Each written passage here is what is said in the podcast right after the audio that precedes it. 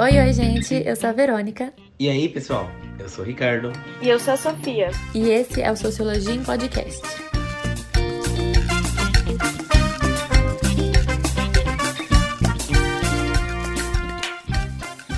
Hoje, nós vamos continuar nossa conversa com a Lisette e também vamos trazer outra pessoa, a Evan. Com elas, vamos ver que não só Paulo Freire não destruiu a educação brasileira, mas que temos muito que aprender com o que ele fez para a educação pública de São Paulo e que suas ideias sobre a educação libertadora podem engrandecer ainda mais a educação no Brasil. No episódio passado, nós trouxemos o Sérgio, professor da rede pública de Mauá, no estado de São Paulo e Lisete, professora da Faculdade de Educação da USP, que fez parte da gestão de Paulo Freire na Secretaria de Educação da cidade de São Paulo, de 89 a 92. Naquele episódio, nós procuramos mostrar que a ideia de que Paulo Freire destruiu a educação brasileira não faz sentido nenhum.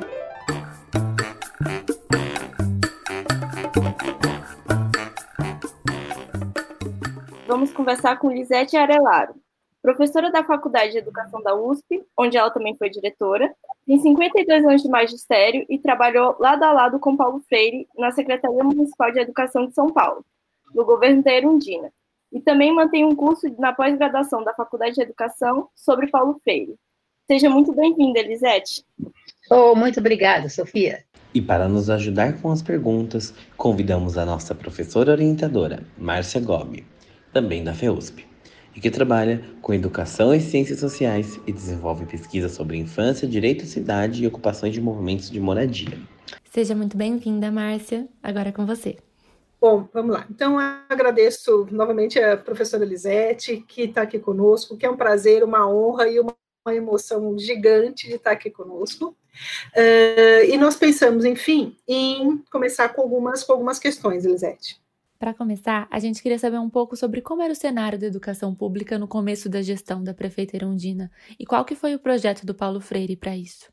Nós chegamos, nós tínhamos falta de 50 mil carteiras, tinha escola que as crianças estavam sentadas, não precisava disso. São Paulo não precisa disso, mas estavam sentadas em caixotinhos de maçã. Eu também não sei por que maçã, mas enfim, eram os que a gente constatou Tiramos foto de tudo, porque tinha que documentar, porque alguém ia dizer no dia seguinte que nós tínhamos inventado essas coisas, né? E é um pouco assim. Pensa bem, é, o Jânio Quadros inaugurou escolas, que ele matriculou alunos, sendo que tinha uma parede, ou que não tinha parede, não tinha nada na escola. Pensa bem, 800 alunos matriculados num lugar virtual. Então, o que, que o Paulo Freire uh, pretendia? Né? É, claro que ele estava preocupado com esse cotidiano, porque como o Paulo Freire vai acreditar que o processo todo de conscientização, para ele existir, tem que ter uma coisa chamada praxis, né? Não é lendo, indo para casa e só pensando que o mundo vai mudar, o mundo vai mudar pela ação concreta dos homens nele. Portanto, ele também queria dar condições. Não existe, é, obviamente, espaço para as escolas não terem as condições mínimas de trabalho é, digno para as suas crianças, para os seus jovens e para os seus adultos, né? Então, é, nós começamos o, o governo exatamente com a ideia de democratização entendido que em São Paulo, naquele momento histórico, tinha muitas crianças ainda fora de aula, né, fora de creche, que creche vai começar, tá certo, uma, uma reivindicação é, que vai crescendo e que tá, cresce, cresce até hoje, tá certo? Mas, efetivamente, é, de primeira a oitava série, você tinha crianças que não iam que não iam para a escola porque não tinha escola, tinha dificuldades, não tinha nenhum apoio tá certo? Para chegar à escola, inclusive. Né? Imaginar que vai ser uma mãe ou um pai, um irmão mais velho, que vai simplesmente levar para a escola, depois vai buscar, isso é uma ilusão de quem está, obviamente, em grupos médios da população, né? Não para os pobres que não têm essa infraestrutura que nós imaginamos, né? é, obviamente, uma nova qualidade de ensino, uma vez que o Paulo Freire realmente é, tinha clareza, é, discutia muito, com muita objetividade, que, é, logicamente, a, a, os exploradores, vou usar os termos deles aqui, né, é, os exploradores não vão oferecer, não vão estimular uma educação libertadora.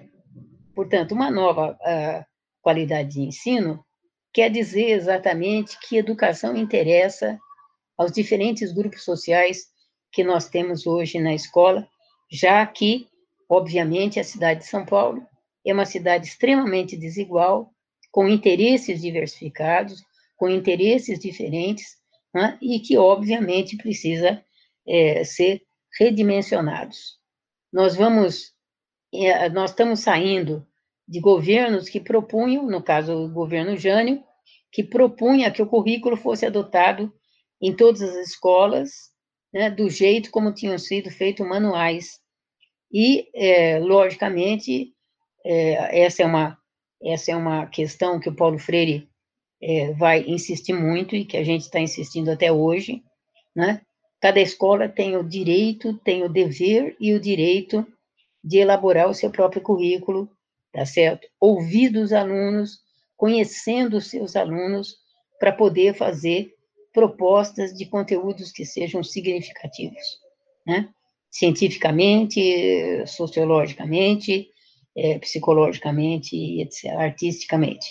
Então, é um pouco, um, um pouco nessa direção. E, evidentemente, a gestão democrática, que é alguma coisa que, para o Paulo Freire, eu vou dizer, a gente fala, claro, o direito à educação não se realizará, não se realizaria se efetivamente a gestão democrática não estivesse é, presente. Até porque, para ele, não se trata de transmissão de conteúdo em que eu decoro aquilo que o professor falou, mas significa uma praxis em que tem uma participação dos dois agentes principais, professor e aluno. Logicamente, nisso, e por isso Paulo Freire irrita muita gente quando ele diz que ninguém educa ninguém. Vocês podem imaginar isso hoje, os donos de materiais, ouvindo isso, ele fala, não, não, não, não, meu material educa, tá certo? Compre aqui o meu material, faça um descontinho, mas acredite nisso, por favor, né? É exatamente se esse processo não acontecer, né? É, a gestão, eu, eu diria para vocês que a gestão democrática, ele era para Paulo Freire, talvez o, o, o corpo corpo é, diretor, é, digamos assim, da própria do próprio direito à educação e, e obviamente a possibilidade de uma nova qualidade de ensino aparecer só será possível se isso acontecer. Né? Vocês sabem que ele adota o diálogo como sendo é, exatamente a expressão que eu diria, na verdade, filosoficamente, ele, é, o Paulo Freire não está propondo e e quero também dizer isso com muita tranquilidade. Paulo Freire, é, Paulo Freire é um, era um professor muito tolerante. Por isso que, que eu, eu até já me perdoei das bobagens que eu fiz lá é, na periferia, na, na, primeira vez, porque, às, às, vezes, eh, se criaram muitos grupos Paulo Freire, quando Paulo Freire é, assumiu. E cada bobagem que as pessoas faziam, e o Paulo Freire não se irritava. E às vezes eu falava, professor, vamos fechar aquele grupinho lá, só fala bobagem, não tem nada a ver. E aí ele falava, Lisete, eles estão querendo um processo de mudança, querem que as pessoas aprendam, estão fazendo um, um esforço para ser diferente. Bom, isso estão, tá certo? De forma errada, mas estão. Bom, então deixa eles, tá certo? Qual, qual é o problema? Chamar Paulo Freire o galinha, o árvore, é a mesma coisa. Não, não tem não tem problema, interessa a motivação que eles têm, qual é a prática. E a gente, eles existindo, a gente pode, inclusive, ajudá-los, tá certo? Chamá-los para uma conversa, uma, propor atividades, etc. Para vocês verem que ele era, não tinha problema, problema nisso. Mas a gestão democrática, ele achava que é, era, era por aí é, que as coisas iam acontecer sabendo da dificuldade, porque Paulo Freire é, escreveu vários livros no qual ele tenta também nos mostrar por que que ser livre não é tão fácil, não é tão simples. As pessoas querem, mas elas têm medo. É muito difícil ser livre, porque a hora que eu sou livre, eu começo a, obviamente, me preocupar com o outro. Eu começo a me sentir responsável pelos outros. Eu começo a me sentir responsável pela situação do mundo, do Brasil, do mundo, da minha cidade. E muitas vezes as pessoas não querem isso, querem querem uma coisa que na verdade não é a liberdade, né? É estar tá bem, é arrumar um jeito de estar tá bem sem assumir é, novas responsabilidades, né?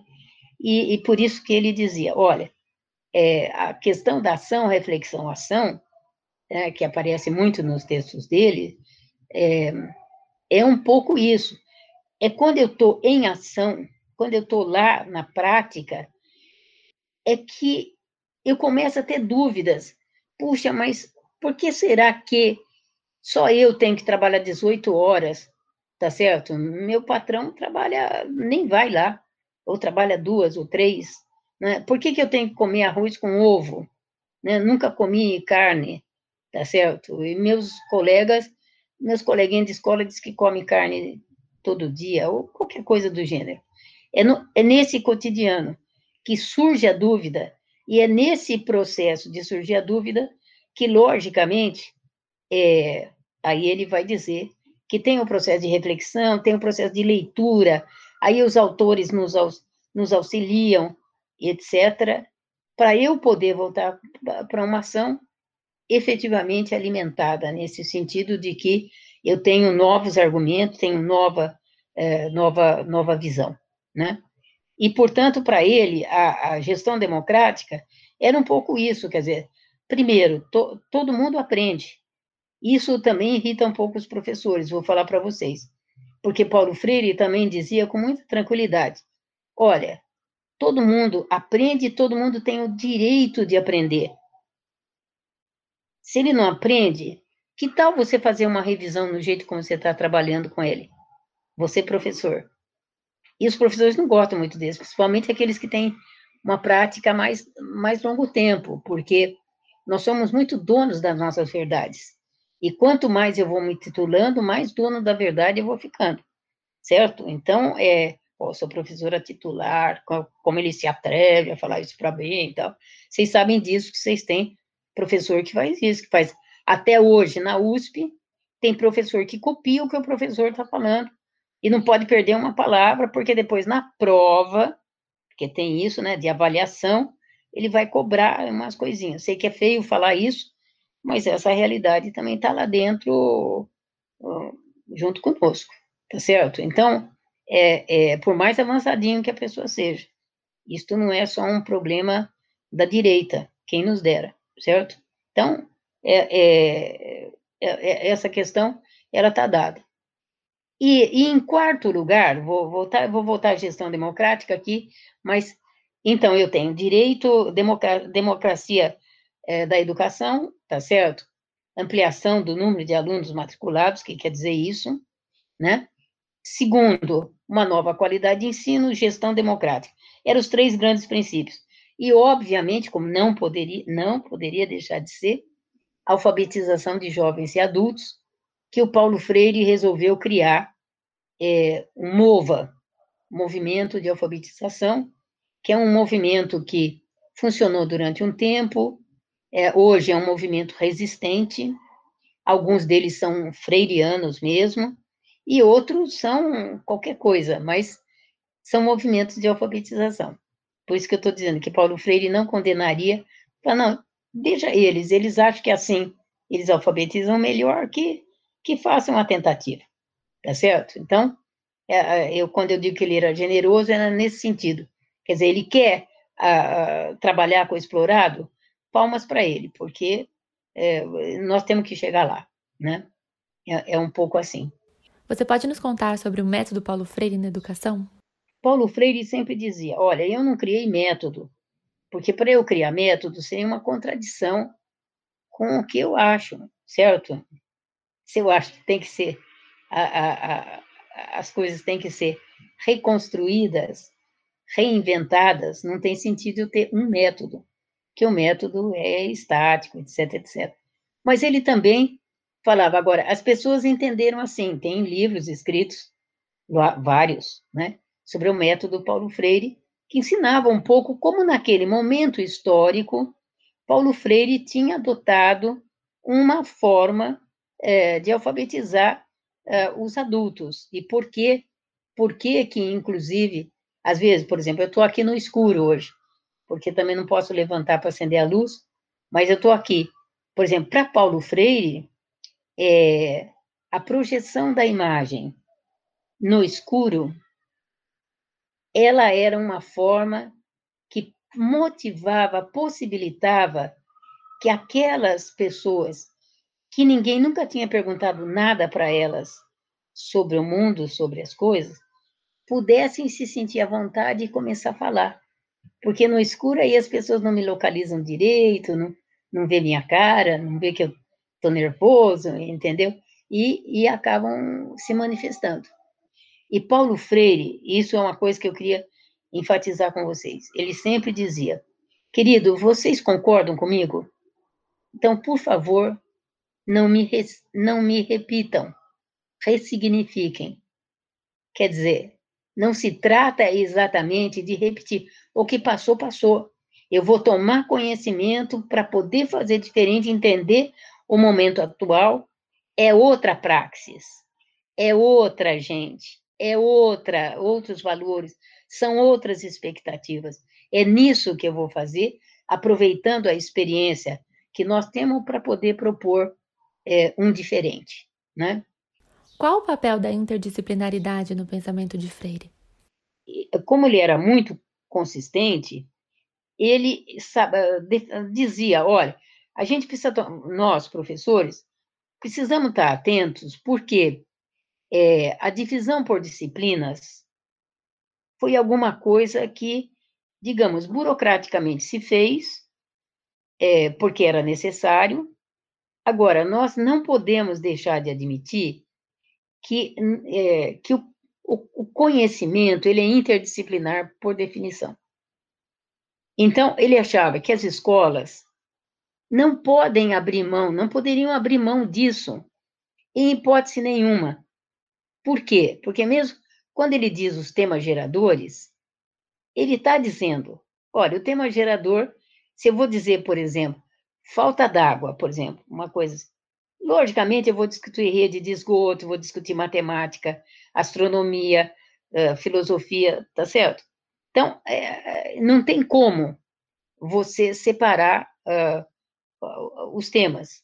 E por isso as escolas precisariam aprender, e nós todos termos a humildade de admitir que nossa, nossa disciplina não é a mais importante do mundo, e que se alguém perder uma aula, vai ficar torto para o resto da vida, não vai entender direito o que está se passando, né? E, portanto, ele propunha que essa nova qualidade de ensino fosse pela via da interdisciplinaridade.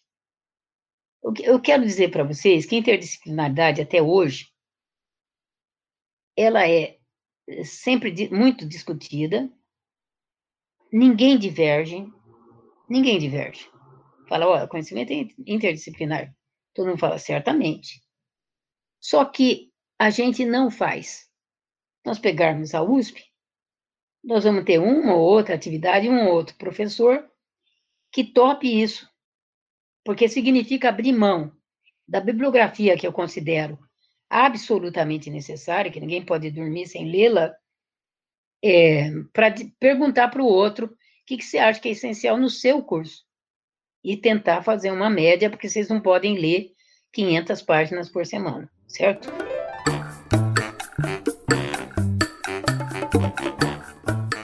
E a gente também chamou para essa conversa a Evan Carneiro, que é educadora social do Movimento de Alfabetização de Jovens e Adultos, o MOVA, que foi criado por Paulo Freire enquanto ele estava na gestão da Secretaria Municipal de Educação de São Paulo. Assim a gente vai conseguir entender melhor como que funciona o método Paulo Freire na prática e como que as ideias de Freire reverberam até hoje. Oi, Evan, tudo bem? Seja muito bem-vinda. Queria pedir para você fazer uma apresentação, contar um pouco quem é você, o que, que você faz. Oi, gente, meu nome é Evan Carneiro de Almeida, sou graduanda em Pedagogia pela USP, faço parte do grupo de estudos de políticas públicas do EJA, que é ministrado pela professora Maria Clara de Pierro. Sou professora alfabetizadora de pessoas jovens e adultas pelo MOVA, que é o Movimento de Alfabetização de Jovens e Adultos, e hoje atuo na instituição Núcleo Tiãozinho, que é localizada em Americanópolis, na zona sul de São Paulo. Além de atuar na área do EJA, eu faço uma pesquisa chamada Memória e Trajetória de uma Professora Alfabetizadora dos Lençóis Maranhenses na segunda metade do século XX, onde eu registro e analiso a trajetória da minha avó, que foi a primeira e única educadora de um povoado chamado São Francisco, localizado nas Dunas Maranhenses, e que hoje não existe mais. Nessa pesquisa, eu trabalho como, com a cultura e a educação popular, história oral e a herança ancestral daquela região. Eu também sou verdadeira e o bordado para mim é uma técnica ancestral familiar.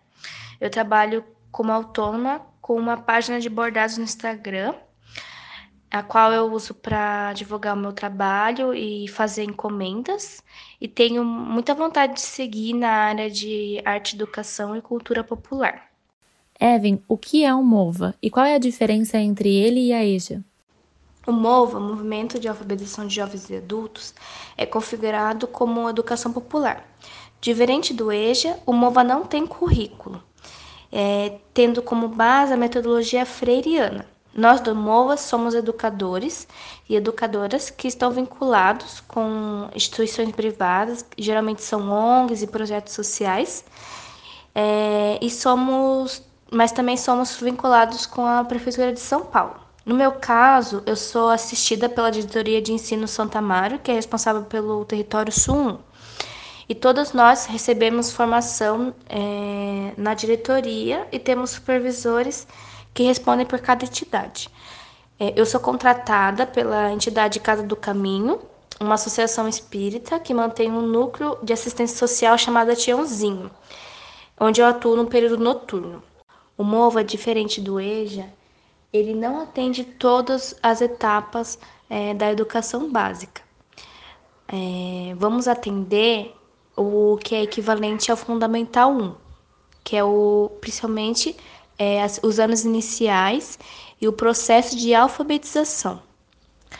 Portanto, os nossos, os nossos educandos são pessoas que estão nesse processo de alfabetização e que não cursaram até o quinto ano do ensino fundamental. Queria te pedir para contar um pouco mais sobre quem são seus educandos e o que é o MOVA para eles, como eles veem a educação e como que eles significam esse espaço.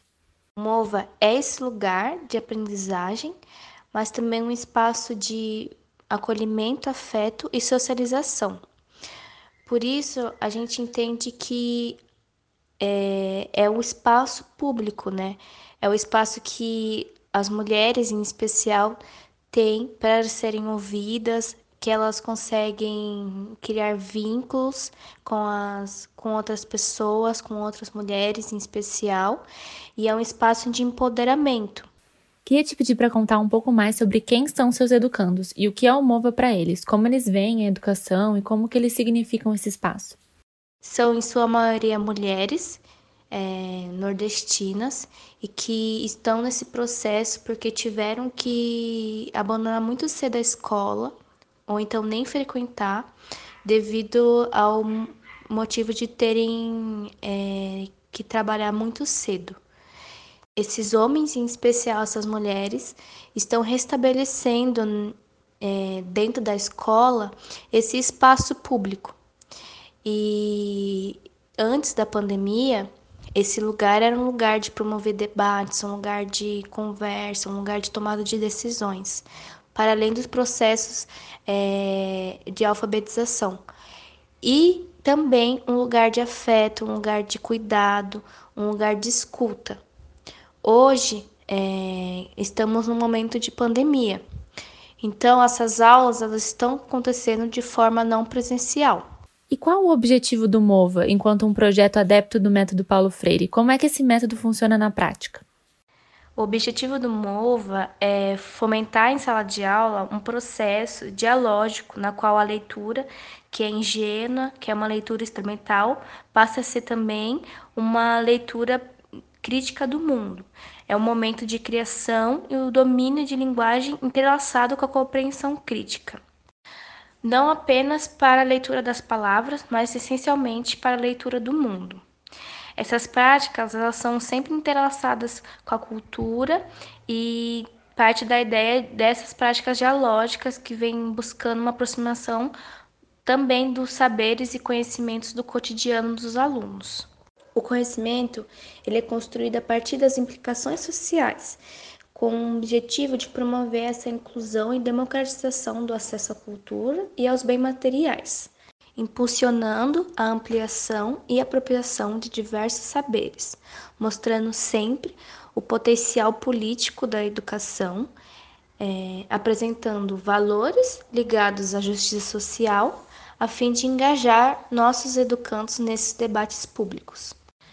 E mostrando que a educação é o caminho para a transformação de suas realidades. Portanto, o processo de alfabetização e letramento tem que estar vinculado com conscientização política que abre possibilidades para a transformação da realidade opressora.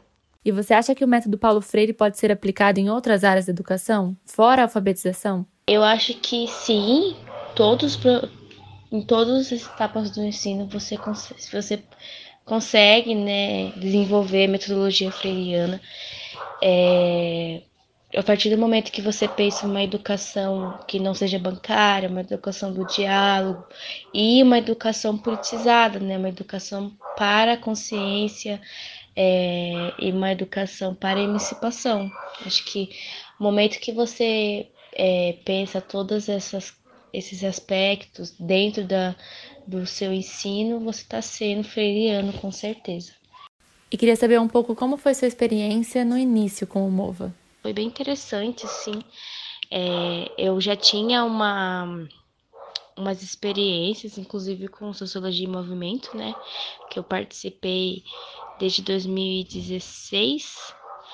E, e daí essa experiência, ela, ela também me ajudou bastante para atuar na sala de aula no MOVA.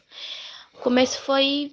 É, Interessante porque ele está, ele, eu sou, né, eu tenho 24 anos e eu tô atuando há três anos no Mova, e então eu entrei bem cedo, né? E todos eles eram mais velhos que eu, então teve muito esse é, um, um impacto, né?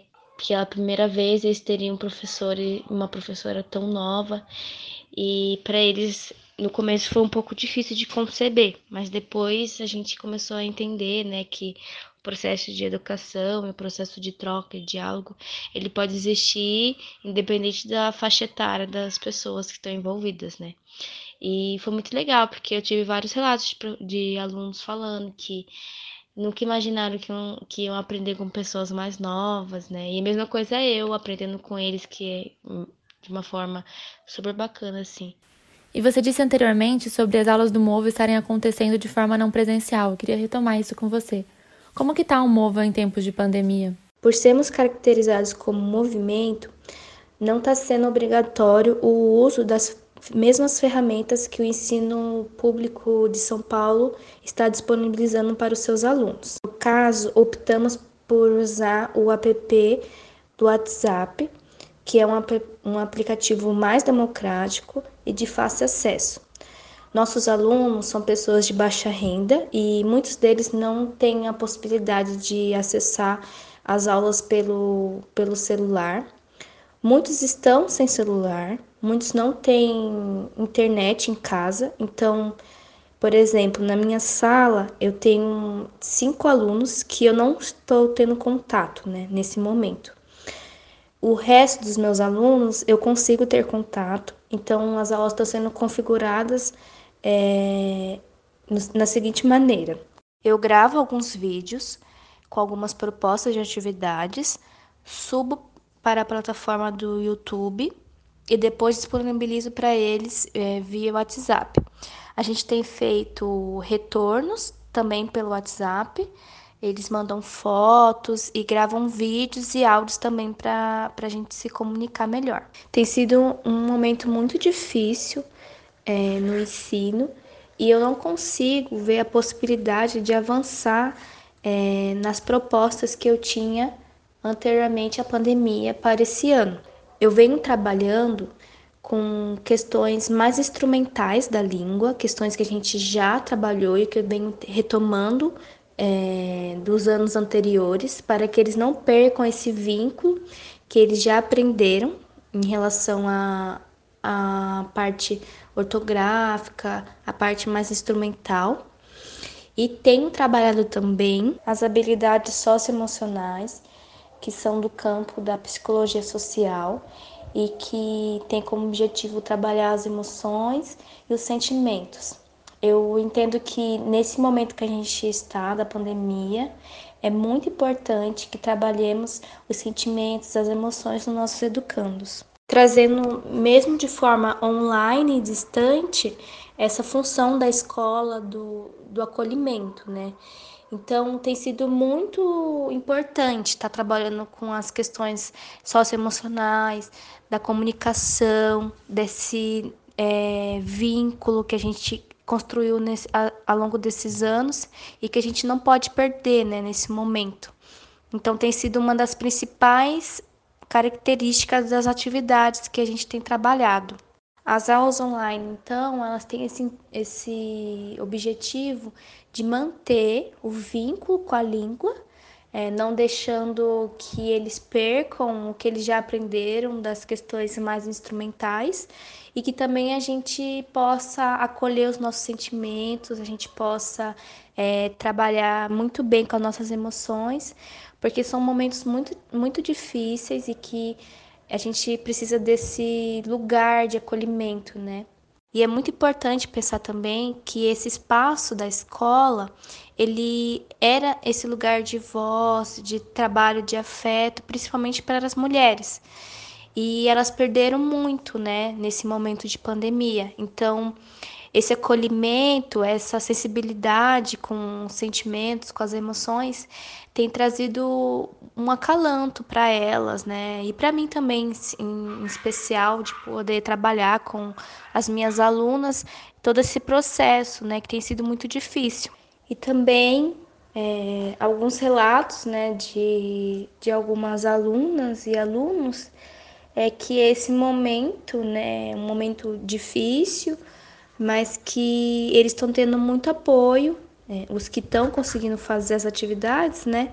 Estão tendo muito apoio dos familiares e tem sido uma possibilidade também de, de aproximação é, e troca de, de afeto mesmo com pessoas que estão é, tendo esse olhar um pouco mais atento com eles nesse, nesse momento. Então, para eles tem sido um momento gostoso também. É, apesar de, das dificuldades, eles estão tendo esse, essa ajuda dos familiares, isso tem sido um pouco tem sido gratificante para eles, né?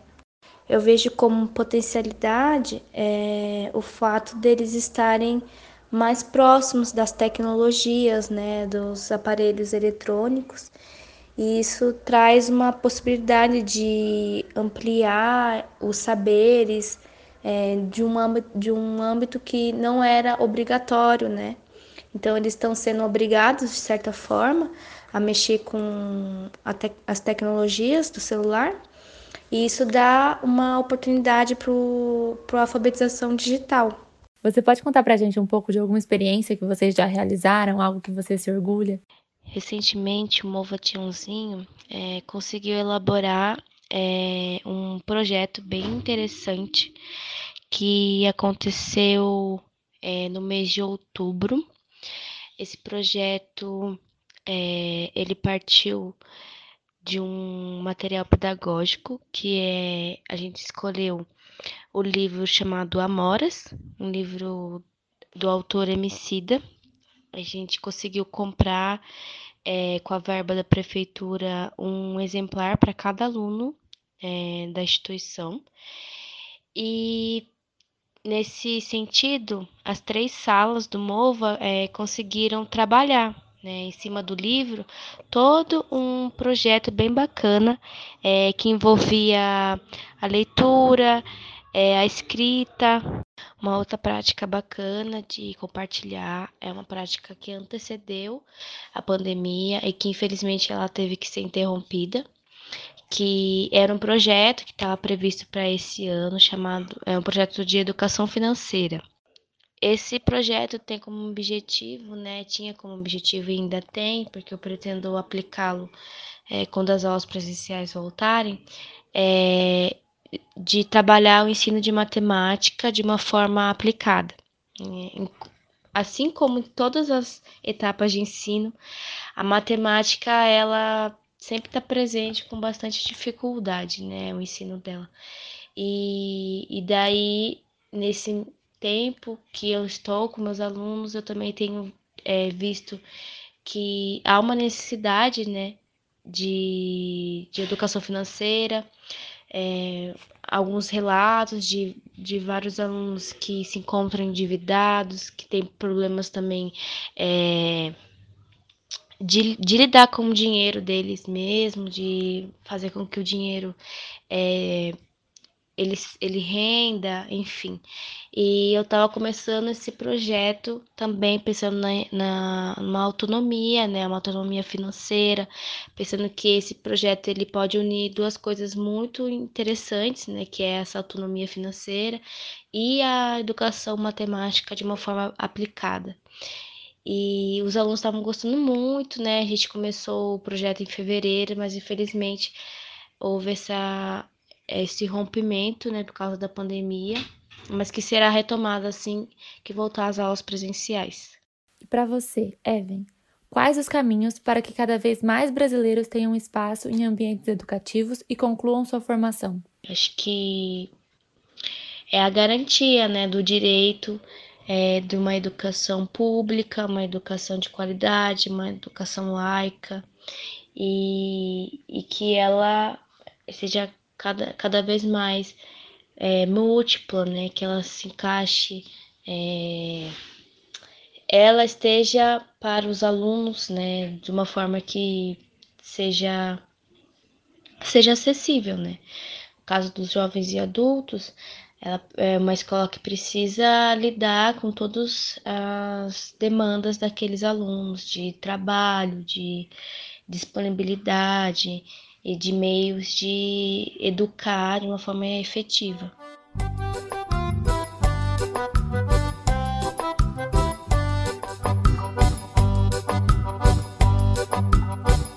Por fim, a gente gostaria de agradecer a Evan e a Lisette por compartilhar suas experiências e os seus conhecimentos com a gente. Muito obrigada!